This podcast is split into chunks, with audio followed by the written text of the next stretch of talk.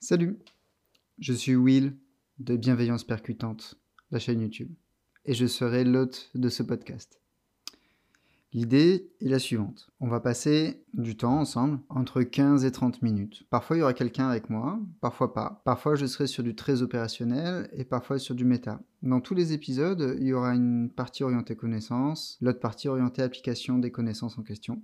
Et euh, surtout, le principe euh, à chaque fois, c'est d'ouvrir le capot sur une notion de développement personnel. C'est-à-dire de regarder ce qu'il y a vraiment dedans et jusqu'où ça va, quelles en sont les ramifications. Et aujourd'hui, on va parler d'une des bases du développement personnel qui est la responsabilité. Ce qui est rigolo, c'est que en parlant de la responsabilité, en fait, on va pouvoir aller dans plein d'endroits différents et pour n'en citer que trois, euh, va y avoir le stoïcisme, le cadre légal français et euh, le développement personnel, évidemment. On pourra même parler de start-up, on va parler de start-up. Et, en fait, c'est assez rigolo de voir que euh, cette notion de responsabilité, elle est interprétée de plein de manières différentes. Et en fait, la première base de la notion de responsabilité, c'est on choisit pas ce qui nous arrive, en revanche, on choisit la manière dont on réagit. Ça, c'est très vrai dans le domaine légal. Euh, nous sommes censés être maîtres de nos actes en permanence, euh, pour ceux qui conduisent, on est censé être maître de notre véhicule en permanence. Pour ceux qui sont sous le coup de la loi, c'est-à-dire qui ont plus de 12 ans, on est censé être euh, maître de nos réactions et de nos actions en permanence, y compris en état d'ébriété et ainsi de suite. Ce qui est drôle à voir, c'est que assez régulièrement, on confond l'autonomie, le fait de savoir faire des choses, et la responsabilité, c'est-à-dire le fait d'en assumer les conséquences. Et en France, euh, on, a, cette phrase assez habituelle qui est Bah, t'es 18 ans maintenant, t'es un adulte responsable. Et en fait, c'est vrai légalement et faux euh, dans les faits. C'est vrai légalement parce que entre 12 et 18 ans, petit à petit, notre, euh, notre responsabilité pénale augmente. C'est faux dans les faits puisque à 18 ans, nous ne sommes pas responsables. Nous avons été parfois éduqués à être autonomes, mais nous sommes rarement responsables. C'est-à-dire que on nous a appris à faire la cuisine, on nous a dit qu'on avait le droit de faire la fête, mais dans les deux cas, on nous a jamais inculqué ou pas trop le fait que nous étions responsables. Euh, du fait que euh, le plat qu'on avait cuisiné n'allait peut-être pas plaire aux convives et le fait que faire la fête, ça donne parfois mal à la tête le lendemain et qu'on ne doit surtout pas conduire après. Et cette euh, confusion entre l'autonomie et euh, la responsabilité, ça crée énormément de choses. C'est que si on est capable d'assumer les actes que nous posons et les conséquences, là, on est responsable. Et cette responsabilité, elle est dure à obtenir quand on est dans une société qui déresponsabilise de plus en plus, sous couvert de services à la personne en plus, dans certains cas. Et je vais citer quelques services, je ne les critique pas, je les utilise parfois. Simplement, je critique l'impact potentiel qu'ils ont sur la responsabilité des personnes et vous allez voir pourquoi. Quand on prend un service comme Deliveroo, Uber Eats, euh, Just Eats et ainsi de suite, on se dit c'est bien pratique parce que quand j'ai pas envie de cuisiner, je peux faire appel à ces services. C'est tout à fait vrai. Dans le même temps, on pourrait les considérer comme étant des outils de déresponsabilisation des personnes. Avoir une alternative au fait de faire les courses, au fait d'avoir un frigo bien rempli ou d'apprendre à cuisiner avec ce que nous avons dans le frigo, ça nous déresponsabilise de la gestion de cette partie-là de notre intendance. Suivez-moi bien, quand tu as un frigo à moitié vide ou mal rempli et que tu dois faire à manger, tu te casses la tête et tu te dis bah tiens, il faudrait peut-être que je fasse un peu mieux les courses dans, les prochaines semaines parce que ça, ça arrive de temps en temps et ça me casse les pieds. Maintenant que tu as Uber Eats, Deliveroo et tous les autres, Just Eat et tout ça, qu'est-ce que tu fais? Tu commandes. D'un coup, l'idée de savoir bien faire des courses te paraît éloignée puisque tu peux te commander un burger ou un boboon assez facilement. Et c'est pas nécessairement un cas isolé. Euh, les conciergeries sont faites pour ça, pour pas qu'on se casse la tête à faire certaines choses. Et c'est génial dans certains cas et c'est terrible dans d'autres. Et si vous pensez qu'on est loin de la responsabilité des individus dans le terme d'un développement personnel, je vous assure qu'on est vraiment à côté, vraiment pas loin du cœur du sujet. Parce que si tu picoles en soirée, si on, si on boit trop en réflexe, euh, si on boit trop pardon, en soirée, le réflexe qu'on a, c'est quoi? C'est qu'on commande un Uber ou un Captain ou bref, un truc qui nous ramène à la maison sans qu'on ait à conduire. Et c'est très bien, parce que légalement, nous sommes responsables. Cependant, on n'apprend pas à limiter notre consommation d'alcool pour pouvoir ensuite nous déplacer de manière indépendante. Ça fait pas de toi une personne nulle, ça fait, ça fait de nous juste des personnes euh, qui vont avoir du mal avec la, frustration. Et je m'inclus dans l'eau, tout simplement parce que ça a pu m'arriver. L'idée, c'est quoi? C'est que puisqu'on ne se frustre pas momentanément pour pouvoir rentrer chez nous par nos propres moyens, D'accord? Notre cerveau dit quoi? Dit Ouh là là, mais il y a plein de stratégies pour éviter la frustration. Très bien.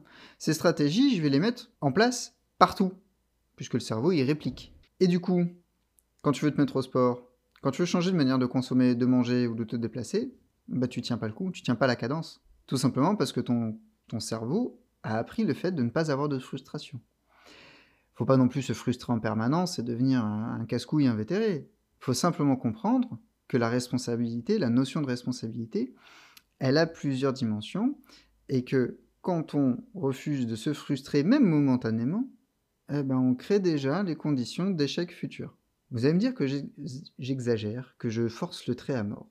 Et pourtant, c'est le cas. Ça a été prouvé par plusieurs études.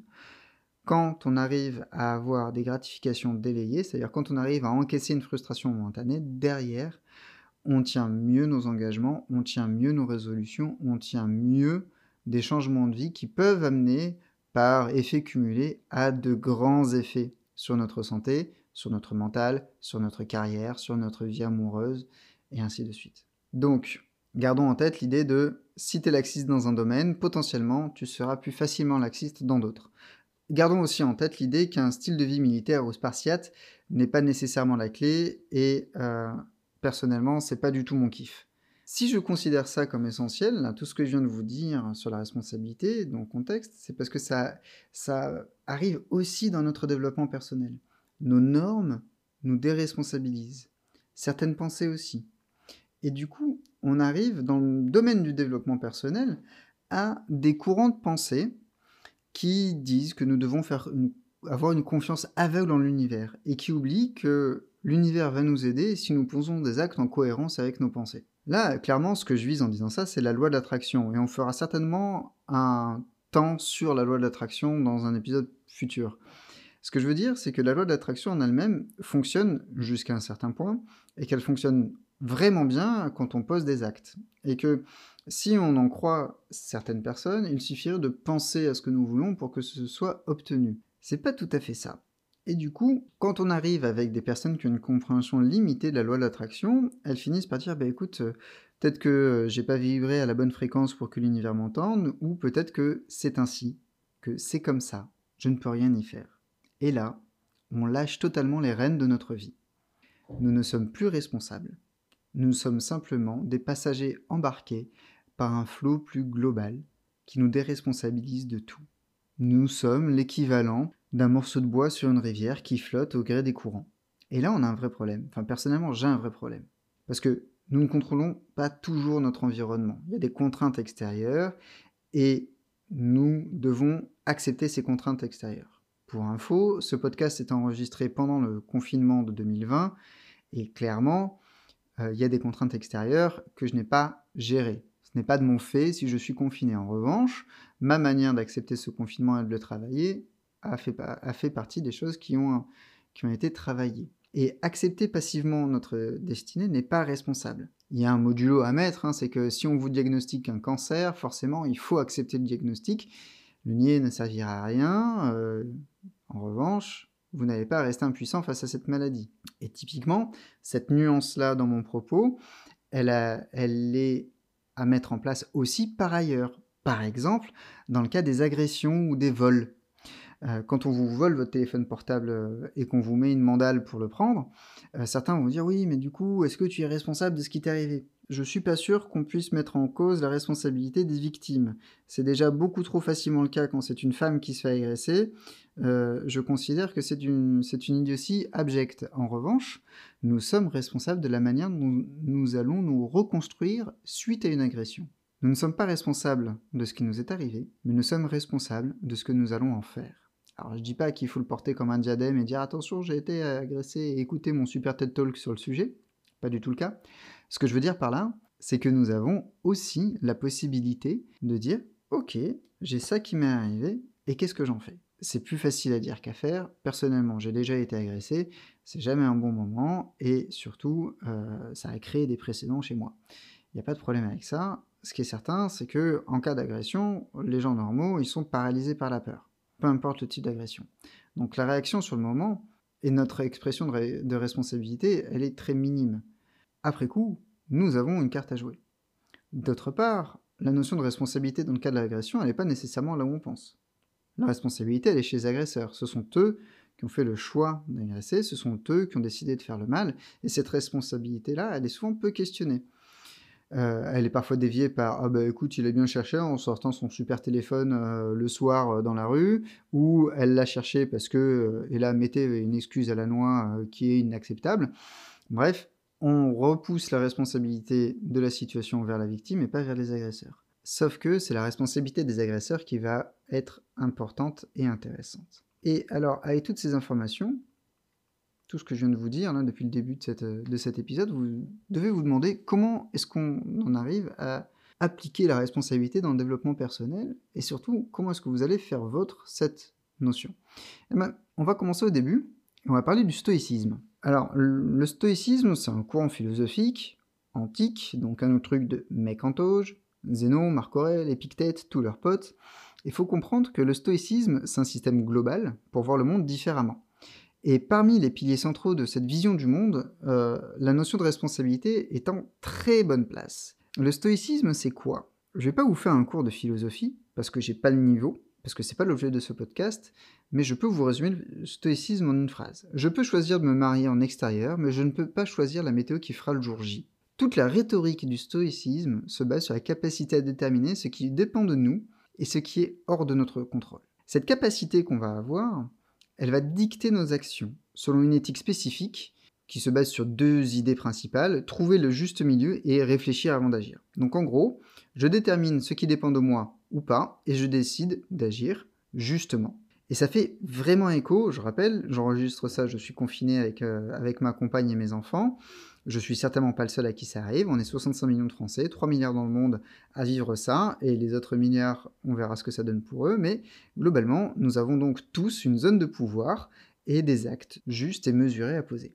Et au passage, c'est d'ailleurs ce qui gêne énormément les gens autour de la responsabilité. Parce que si nous devons nous agir justement et posément, les conséquences néfastes de nos actes sont autant de notre responsabilité que les conséquences heureuses. Si je fais un plat et qu'il rend mes convives malades. C'en est de ma responsabilité. Tout comme c'est de ma responsabilité si mes convives se régalent et qu'ils me disent que je suis un cordon bleu. J'avais discuté avec un patron qui expliquait qu'il manageait son équipe sur le principe de leur réussite, mes échecs. Sous-entendu, il voulait dire que ses salariés réussissaient quelque chose, si ses salariés réussissaient quelque chose, il leur laissait les lauriers, mais que s'ils échouaient, il prenait ça pour lui, pour un échec de son management, de sa capacité à transmettre des consignes. Mais du coup, le salarié, c'est quoi sa responsabilité dans l'histoire? Il y a un juste milieu, bien évidemment, entre surresponsabiliser et déresponsabiliser. J'en parlais d'ailleurs des copains profs, puisqu'ils sont l'exemple même des salariés qui sont déresponsabilisés ou presque. Ils sont pas responsables des programmes, pas responsables des directives qu'ils appliquent, des circulaires du ministère, de, tout ça. Ils n'ont jamais leur mot à dire ou pas loin. Et le pire, c'est qu'aux yeux des parents et des élèves, ils sont responsables. Alors qu'en fait, ce sont simplement des exécutants de directives ministérielles. Donc ils ne sont pas irresponsables dans le sens déconnecté de ce qui est bien ou mal ou de ce qui se passe dans la société, ils sont simplement déresponsabilisés par leur cadre de, travail. Et pour revenir à la problématique de la responsabilité, ben, ça gêne les gens quand on dit qu'on peut être en partie responsable, mais pas totalement. Parce qu'il y a des contraintes extérieures, comme pour les enseignants et les professeurs, mais il faut aussi se souvenir que la responsabilité, c'est aussi assumer quand ça foire. Et là, on a un vrai problème avec le fait de se foirer. Même si on a des startups qui font des fail conf euh, et des trucs comme ça, des fail night et des machins trucs comme ça, euh, à la base, on a un vrai problème avec le fait de se foirer parce que se foirer, ça veut dire qu'on accepte le fait d'avoir une limite. Et on le dit à tout le monde qu'on a cette limite. À une époque où, en gros, on cherche à nous vendre le fait qu'on n'a pas de limite on n'a pas de limite géographique, on n'a pas de limite monétaire, on n'a pas de limite financière, on n'a pas de limite de liberté, tout ce que tu veux. Et c'est vrai que du coup, quand on est, quand abreuvé d'images de gens qui disent qu'ils n'ont aucune limite parce que euh, euh, c'est le côté Instagram de leur vie et ainsi de suite, eh ben on a un vrai problème pour accepter le fait que nous nous avons des limites et que ces limites-là ne sont pas nécessairement négociables dans l'immédiat. Et pour revenir à toutes ces responsabilités honteuses, cette acceptation de notre propre faillibilité, elle est essentielle. Parce que ça veut dire que quand on accepte ça, on accepte qu'à la base, il existe des choses sur lesquelles nous avons un pouvoir d'action et d'autres où nous n'avons pas de pouvoir d'action, même si nous avons agi. Et oui, parfois, nous agissons et ça ne sert à rien. Et d'ailleurs, pour éviter tout ça, je vous propose de passer à l'action avec un petit exercice. Petit exemple de l'application de l'exercice en question. Euh, j'avais un client qu'on va appeler A. C'est très pratique. A, c'est la première lettre de l'alphabet, ça m'évitera de dire son prénom. Il n'a pas nécessairement envie que je parle de lui nommément. Et globalement, ce client A avait une boîte. Et il a toujours cette boîte d'ailleurs qui tourne beaucoup mieux maintenant. Mais quand il est venu me voir, à notre première séance, il est sorti de là un peu euh, inquiet et dépité. Et moi aussi, parce qu'en fait, il a démarré sa boîte avec des clients cool, des jolis contrats et une équipe qui s'étoffait au fur et à mesure et qui devenait de plus en plus compétente, et ainsi de suite. Mais quand il est venu me voir, il avait des gros problèmes de trésor, des clients qui étaient carrément toxiques, qu'il payait à la bourre, qu'il payait mal, n'importe comment, enfin bref. Et, euh, et, son équipe était en tension continue. Et qu'on ne pensait pas que c'était que de sa faute, mais en fait c'était un glissement progressif qui s'est fait et il est passé de ah tiens c'est cool j'ai ma boîte à ah ben, c'est vrai c'est vraiment la merde en fait. Et euh, notre première séance, comme assez régulièrement euh, en coaching avec moi, c'était un diagnostic. Donc on a fait un état des lieux de la situation. Et on commence un plan d'action en se disant bon, ben, sur quoi est-ce que tu veux travailler en priorité?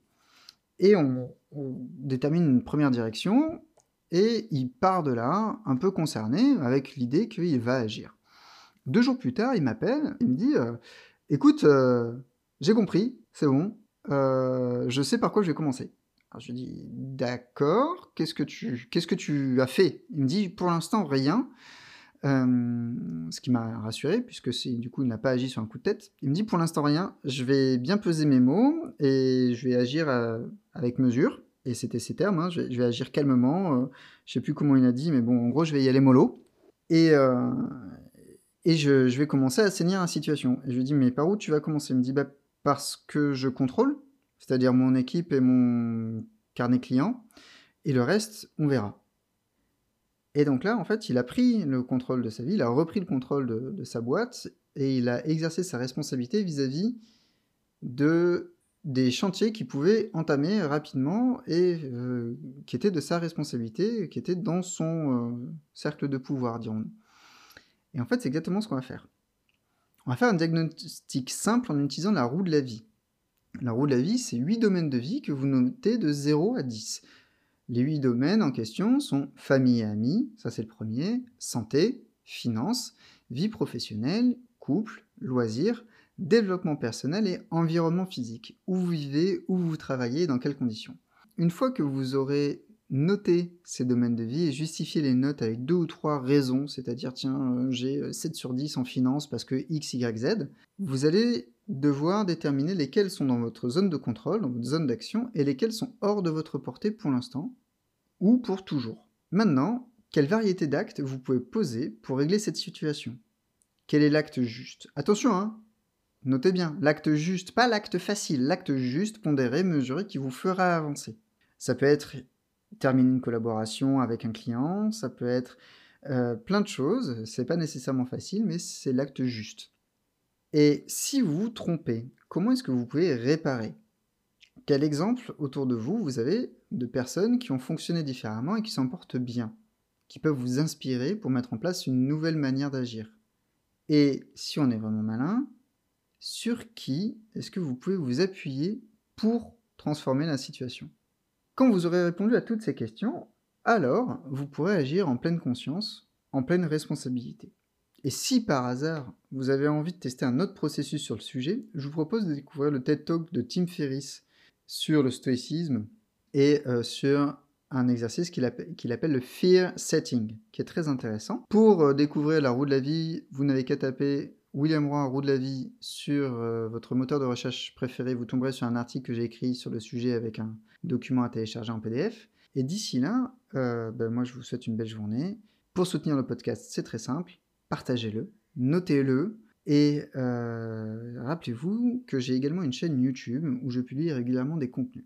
Soyez responsable dans votre écoute du podcast, dans votre application. Cherchez le juste milieu en toute chose. Et d'ici là, amusez-vous bien.